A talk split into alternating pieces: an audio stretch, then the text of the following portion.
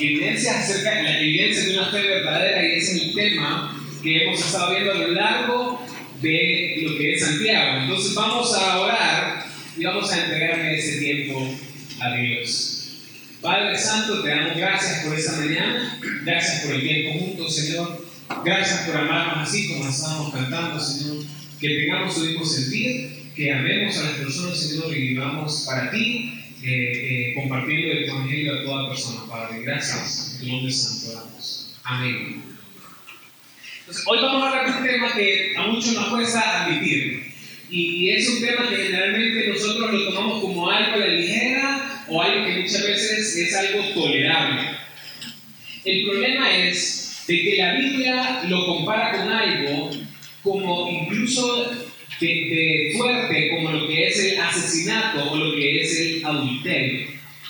El tema que vamos a ver hoy tiene que ver mucho con el amor, con el amor que nosotros le tenemos a Dios, con el amor que nosotros le tenemos al prójimo y cómo percibimos nuestra relación con Jesús y qué tan importante es Jesús para nosotros.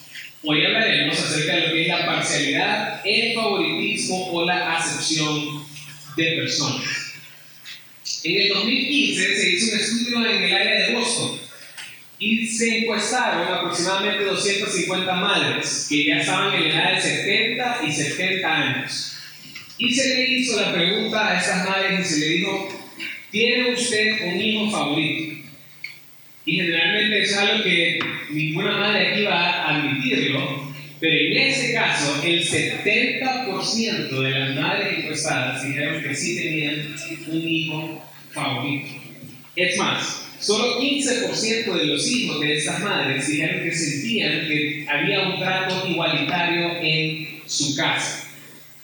Pues yo mañana voy a, aprender a, amar a, a mi hijo, pero no sé qué significa amar a dos ni, sé qué significa tener más de un hijo para saber cómo se da la parcialidad o el trato o el favoritismo en cuanto a nuestros hijos.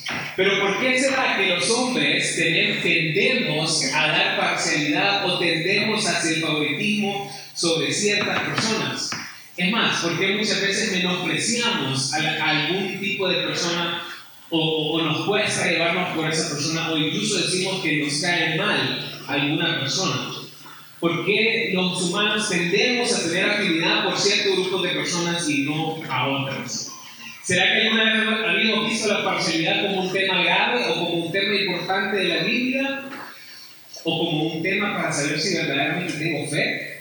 ¿Qué dice eso acerca del amor hacia el prójimo? Entonces, hoy vamos a ver cuatro maneras de cómo estudiar y cómo enfrentar lo que es la parcialidad y el favoritismo y la acepción de personas. Entonces vamos a Santiago capítulo 2. Entonces vamos a ver el peligro de la parcialidad. Y vamos a comenzar con el versículo 1.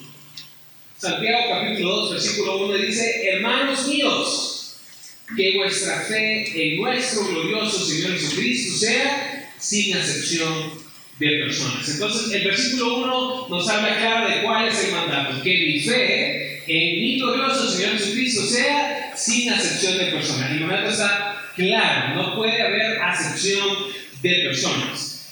Pero la premisa de todo el capítulo 2 es en base a lo que vimos la semana pasada del final del capítulo 1. Si quieren vamos a leer el versículo 26 y 27. Versículo 26 y 27 del capítulo 1 dice, si alguno se cree religioso entre vosotros y no refrena su lengua, sino que engaña su corazón, la religión de tales van. La religión pura y sin mácula delante de Dios el Padre es esta, visitar a los huérfanos y a las viudas en sus tribulaciones y guardarse sin mancha del mundo. Entonces lo primero que, el primer punto que vamos a ver en esta parte es de que la manera de cómo enfrentar la parcialidad es cuidar de mi fe. Y el, el versículo 26 y 27 del capítulo 1 dice que yo tengo que tener cuidado de los huérfanos y tener cuidado de las viudas, aquellos que están en tribulaciones. Ahora, los huérfanos y las viudas en este tiempo eran personas que no tenían ningún tipo de sustento económico, porque no se les permitía a las mujeres y no se les permitía a los hijos tener ninguna forma de ingreso porque no podían trabajar. Era la responsabilidad de la iglesia de cuidar de esas personas que estaban en cierta desventaja social. Ahora, cuando Santiago nos habla en el capítulo 2 acerca de no tener acepción de personas, nos habla no solamente de aquellos que están en desventaja económica, sino de cualquier tipo de desventaja social que tengan las personas. La fe nos va a impulsar a poder ayudar a aquellas personas que tienen algún tipo de desventaja. Ahora, ¿qué, tipo de desventaja? Pues sí, económica, social, racial o incluso a cualquier dificultad que tenga otra persona como algún impedimento físico. Miren cómo lo muestra Pablo en Romanos. Vamos a Romanos capítulo 2, versículo 1. Versículo 11, perdón, 11 y 12. Romanos 2, 11 y 12.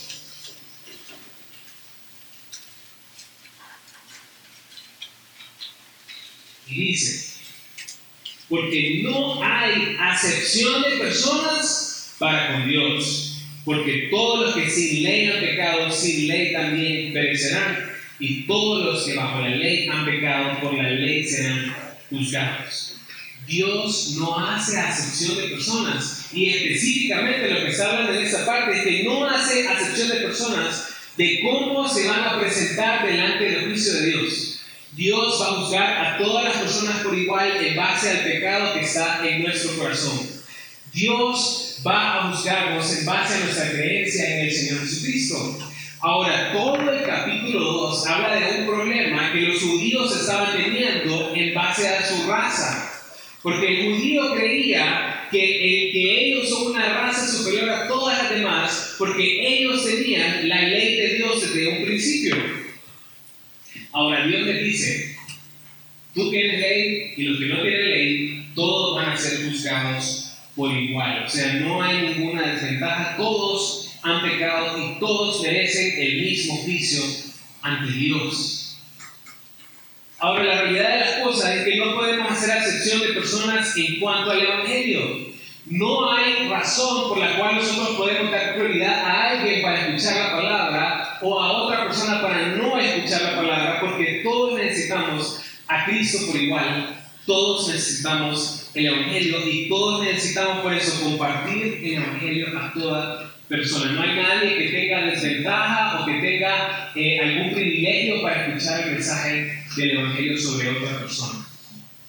Lo bonito de Santiago, y si quieren regresemos al capítulo 2, es de que eh, aparte del mandato que Él nos da, nos da la manera de cómo luchar contra ese pecado. Ahora, lo, bonito del versículo 1 es que dice, ah, hermanos míos, que vuestra fe en nuestro glorioso Señor Jesucristo, o sea, que vuestra fe, una característica de una fe verdadera, que es la serie que estamos viendo, es no hacer acepción de personas. Hemos visto otras características. La fe verdadera soporta la prueba, resiste la tentación, es un hacedor de la palabra, guarda su lengua, tiene cuidado de aquellos que están en y como, y como las viudas. Se guarda sin mancha de este mundo y también no hace acepción de personas.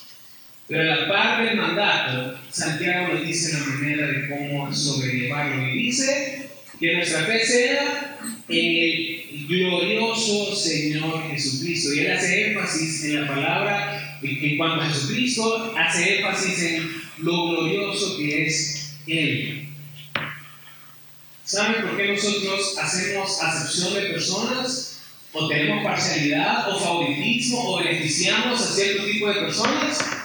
Es por orgullo. Es porque muchas veces queremos llevarnos gloria. Ah, porque esa persona me trata bien, me llevo bien con él, o esa persona me alaba, entonces yo me puedo llevar bien con él, o esa persona me cuesta llevarme con él, entonces no me llevo con él por propio orgullo. Ahora Santiago lo que dice es que el único glorioso es Jesucristo. No quiero tener parcialidad o favoritismo o hacer excepción de personas. Pongamos nuestra mirada sobre el Señor Jesucristo. ¿Quieren luchar contra la parcialidad? Solo Dios merece la gloria. Yo no merezco gloria y nadie se merece gloria, solo el Señor Jesucristo. Ahora, ¿cómo mira Cristo a las personas?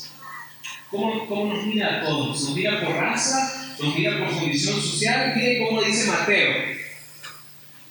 Mateo capítulo 9, versículo 36. Mateo capítulo 9, versículo 36 dice,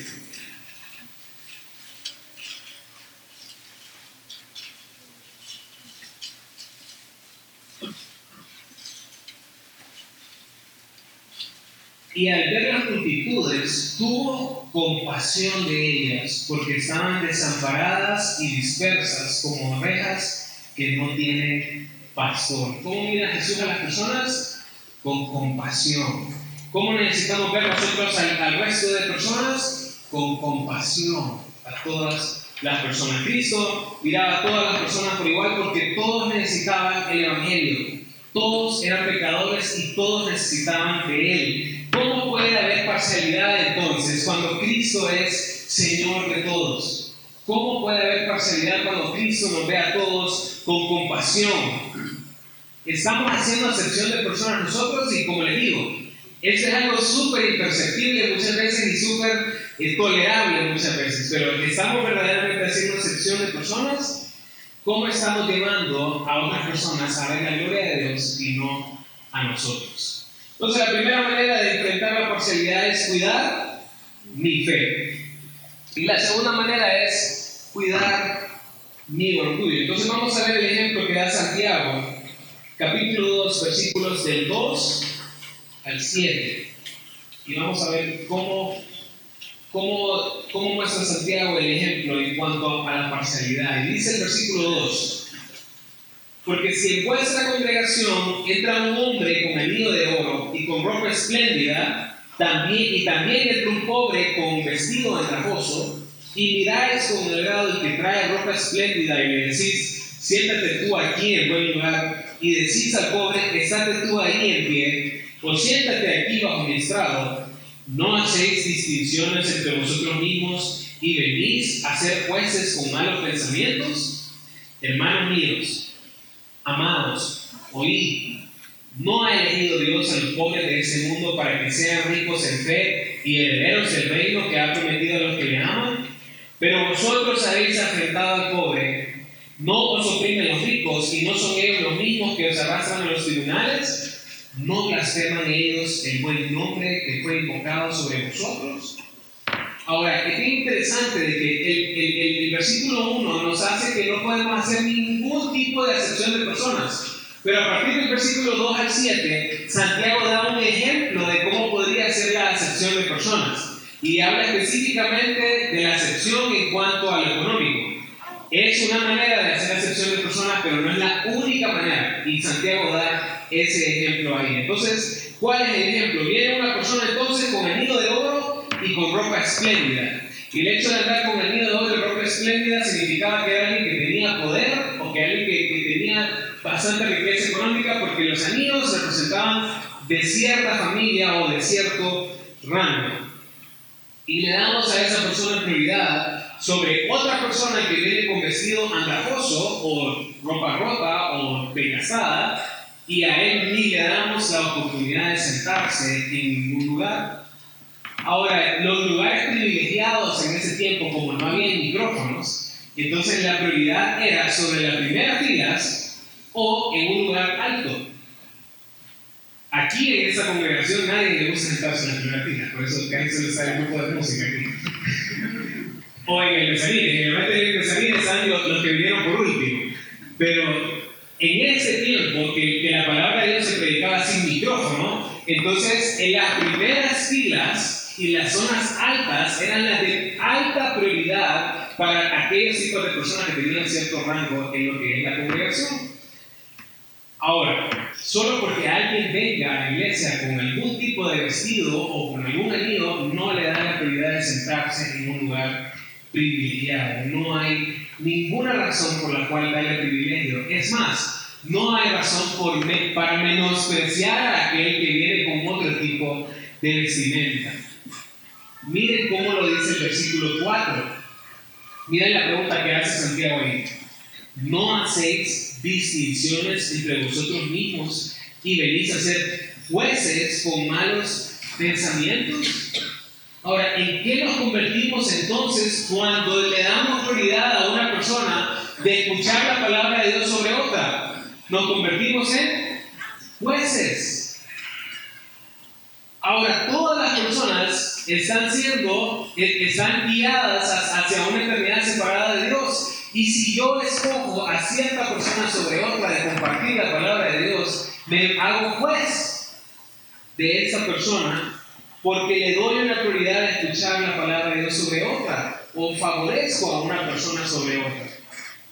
Ahora, el único juez es Dios. Y yo no puedo decir si una persona merece el Evangelio o no, o merece escuchar la palabra de Dios o no. Pero miren lo sutil de esto, y yo creo que a mí me ha pasado muchas veces. Cuando vemos a una persona y decimos, esa persona jamás va a cambiar, esa persona jamás va a conocer de Cristo. Esa persona es imposible que tenga un encuentro personal con Dios. Ahora, todos merecen el Evangelio. Todos merecen escuchar la palabra de Dios. Y no podemos hacer excepción de personas porque si hacemos, nos convertimos en jueces. Y si alguien un día hubiera dicho, bueno, o sea, es un caso perdido, pues gracias a Dios era y aquí estoy. Gracias a Dios por su voluntad. Entonces, gracias a Dios que alguien no hizo eh, acepción de personas y me compartió el Evangelio hace mucho tiempo. Miren lo que dice el, versículo 5, que aquí se vuelve un poco complicado el asunto. Y dice, hermanos míos, amados, oí, no ha elegido Dios a los pobres de este mundo para que sean ricos en fe y herederos del reino que ha prometido a los que le aman. Ok, entonces, la realidad es que Dios da un privilegio especial a aquellas personas que están en necesidad de entender que hay una necesidad más grande de la necesidad que tienen. Entonces, aquellas personas que tienen necesidad económica saben que hay una necesidad en su vida. Y cuando tienen una necesidad en su vida, buscando esa necesidad, posiblemente encuentren algo que satisfaga su necesidad mayor, que es Cristo Jesús. Ahora, Generalmente aquellas personas que dicen tenerlo todo se hacen la pregunta, ¿para qué buscar a Dios si ya lo tengo todo? Para aquellos que no tienen necesidad en su vida, generalmente no buscan satisfacer otra necesidad más importante en su vida que es Dios, que Él les puede llenar ese vacío. Es por eso que cuando generalmente tenemos cierto tipo de dificultades o necesidades, a quien vamos o recurrimos es a Dios. Y eso pasó conmigo también. Yo busqué a Dios cuando tenía necesidad de un padre terrenal, porque yo perdí a mi papá cuando tenía 14 años. Y en la búsqueda de un padre terrenal, encontré un padre celestial. Y eso es, y ahí me di cuenta que no es por, por, por ser pobre que hay algún privilegio sino que el pobre tiene el privilegio de entender que hay una necesidad en su vida y hay una necesidad mayor que es Cristo Jesús. Y eso lo vamos a ver en Mateo 5, versículo 3. Miren lo que dice Mateo capítulo 5, versículo 3. Y este es un pasaje muy común. Dice, bienaventurados los pobres en espíritu, porque de ellos es el reino de los cielos. Aquellos que reconocen su necesidad de Dios son aquellos que le darán el reino de los cielos. Conozco muchas personas de bajos recursos que buscan satisfacer sus necesidades económicas como sea. Buscan una posición política o una ayuda social y lo que menos buscan es de Dios. No es por ser pobre que van a ser salvos, eso no, sino por reconocer su necesidad espiritual en Cristo Jesús que van a ser salvos. Ahora lo que me está mostrando este punto es entonces de que la necesidad más grande de un pobre de que la necesidad más grande de un rico o la necesidad más grande de cualquiera es Cristo Jesús. No es un matrimonio, no es un buen trabajo, no es un buen título, es Cristo Jesús. ¿Y por qué? Porque este mundo se acaba y una eternidad separada de Dios es la peor pobreza que podríamos tener. Ahora, en la última parte del versículo 6 y 7 de Santiago, del capítulo 2, a los ricos se les da una advertencia de que no se crean superiores a nadie porque ellos tienen dinero. de que tengan cuidado de cómo se comportan delante de las otras personas y a nosotros se nos da una advertencia en cuanto a la sección hacia los ricos. ¿Saben? La realidad de las cosas es de que en Cristo Jesús nosotros tenemos todo y no hay razón por la cual debemos menospreciar a nadie. ¿Por qué? Mire 1 Corintios capítulo 1, versículos 25 al 29. ¿Por qué razón no nos podemos creer superiores a nadie más? Ni podemos creer que somos más.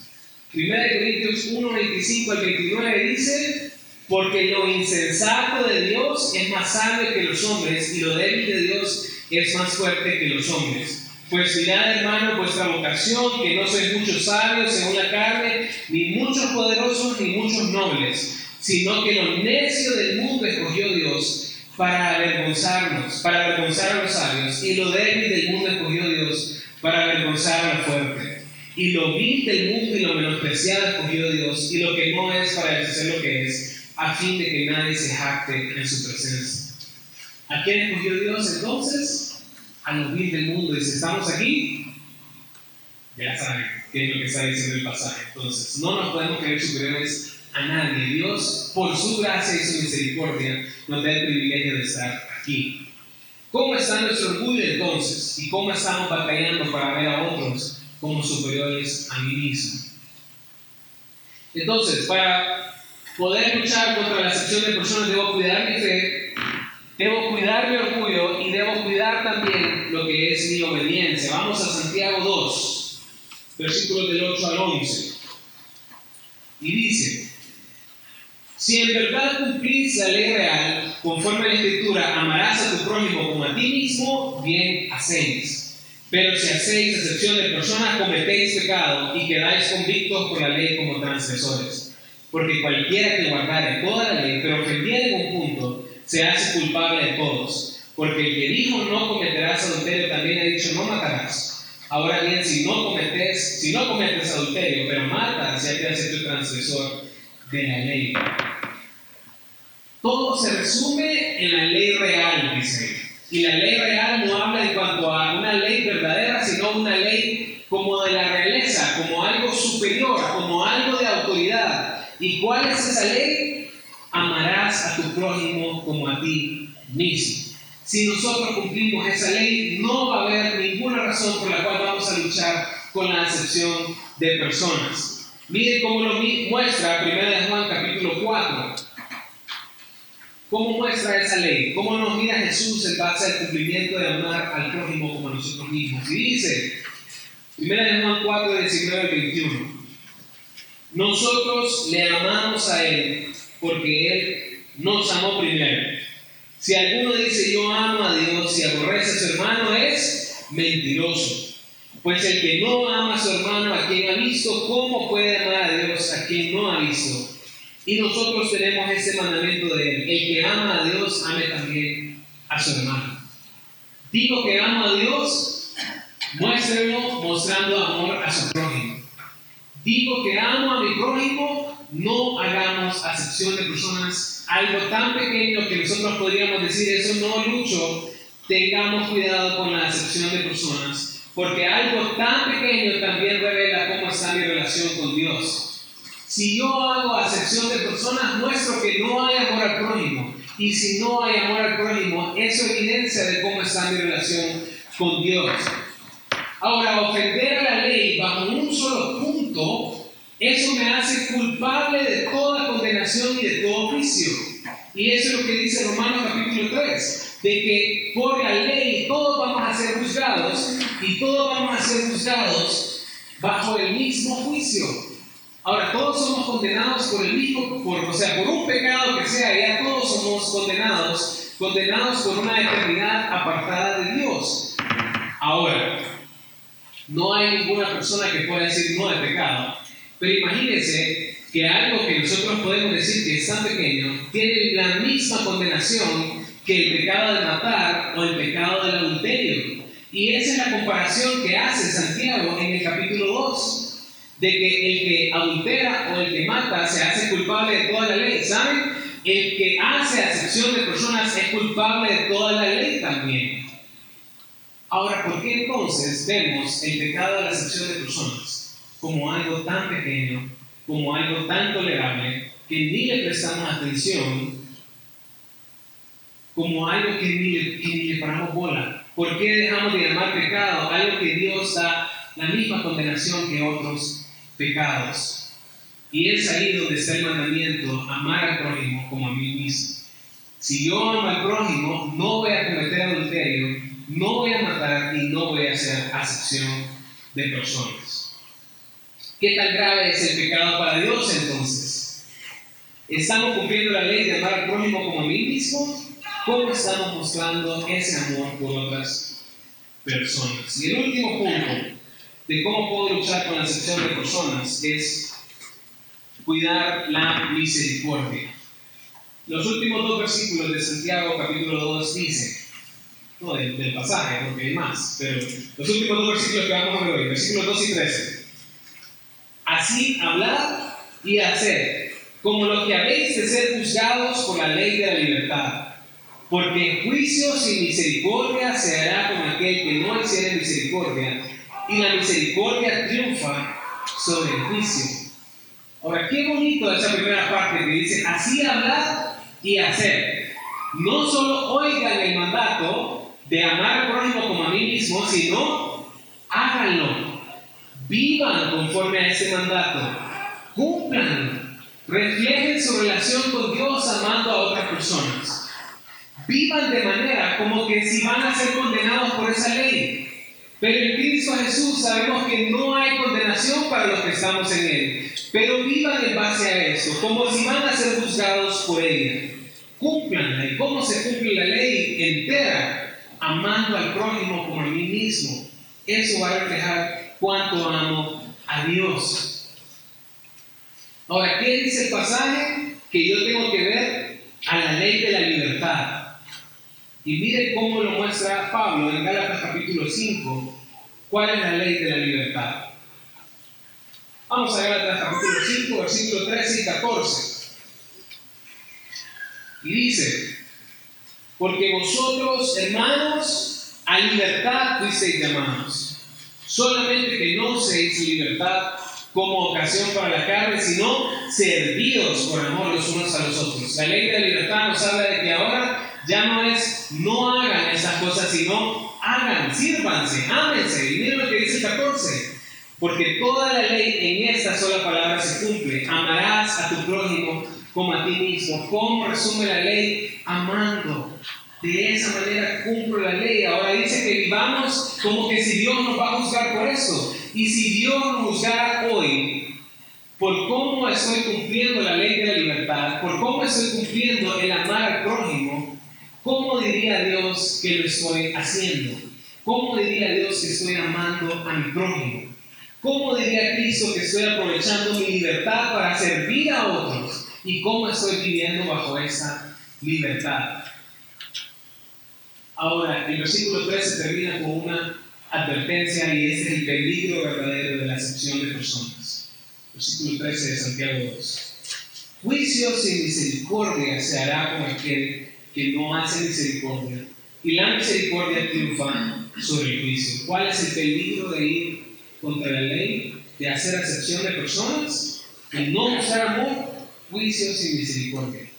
Todos merecemos juicio. Todo aquel que no reciba a Cristo en su corazón merece juicio. Pero dice ahí que si yo no presento misericordia, tampoco se hará misericordia sobre él. O sea, el juicio va a ser más allá, va a ser superior. Mateo capítulo 18, no lo busquen, habla de una historia acerca de alguien que se presenta ante un juez con una deuda impagable impagable porque tenía que trabajar más de 100 años para pagarlo, o sea, era imposible. Y él se, se postra ante los pies del rey y le dice, perdóname, ten misericordia de mí, y el rey tiene misericordia de él. Sale él de, de estar delante de la presencia del rey, y en eso se encuentra otra persona que le debe algo a él. Y cuando se encuentra esa persona, esa persona le dice, eh, el que recibió misericordia, le dice, tienes que pagarme la deuda, y era una deuda inferior a lo que esa persona le debía al rey. al punto de, que, lo, afrentó y, lo amedrentó por, por, la, por la deuda que tenía sobre esa persona. Ahora le fueron a decir al rey lo que estaba pasando y el rey se, se molestó y lo puso a los verdugos hasta que él pudiera pagar la deuda, porque él no tuvo misericordia de esa otra persona. Ahora, ¿cuánta misericordia hemos recibido de parte de Dios? ¿Cuánta misericordia hemos recibido de parte de Dios? ¿Cuánta misericordia estoy dando a otras personas? Como Dios me ha mostrado a mí. ¿Cuánto amor le estoy dando a las personas de lo que Dios me ha dado a mí? El peligro de la excepción de personas es no mostrar misericordia y ya sabemos la condenación que Dios tiene para ese tipo de personas. Entonces puede concluir de la misma manera como comencé, hablando de nuestro glorioso Señor Jesucristo. Cristo vino a morir en una cruz por pecadores, donde Cristo nos dio a todos por igual, sin importar raza, sin importar dinero, sin importar títulos, sin importar nada. Porque ante los ojos de Dios todos somos pecadores por igual y todos necesitamos la misma solución de Cristo Jesús. Si nosotros hemos recibido la misericordia de la salvación, ¿cómo no compartirla con otra persona? Y saben, no compartir el Evangelio también es acepción de personas. Y van a decir, ¿cómo es posible, José, que no compartir el Evangelio tiene que ver con acepción de personas? Piensen que algunos de ustedes tuvieron una enfermedad grave o terminal y saben que o si él o alguien tiene la, solución y él no quiere compartir esa solución con nosotros, ¿cómo nos sentiríamos de esa persona? Como egoísta, o sea, orgulloso, porque él no quiere compartir eso.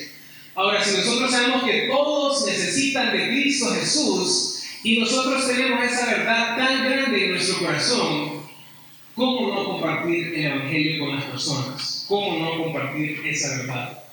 el pecado nos separa de Dios y nos separa a todos de Él. Y si nosotros tenemos esa solución, necesitamos compartir el Evangelio con toda persona. No podemos ver a personas morir sin Cristo y no tratar de acercarlo hacia Él.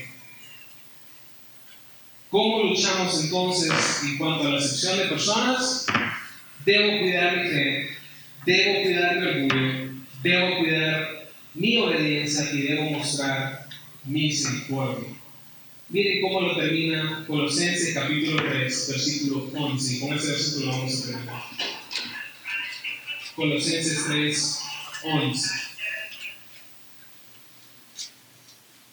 Dice, donde no hay griego ni judío, circuncisión ni incircuncisión, bárbaro ni escita, siervo ni libre sino que Cristo es el todo y en todos. Que todos podamos ver a todos con los mismos ojos que Cristo tuvo por nosotros con compasión. Y hablemos ese mensaje del Evangelio de todos. Vamos a ver.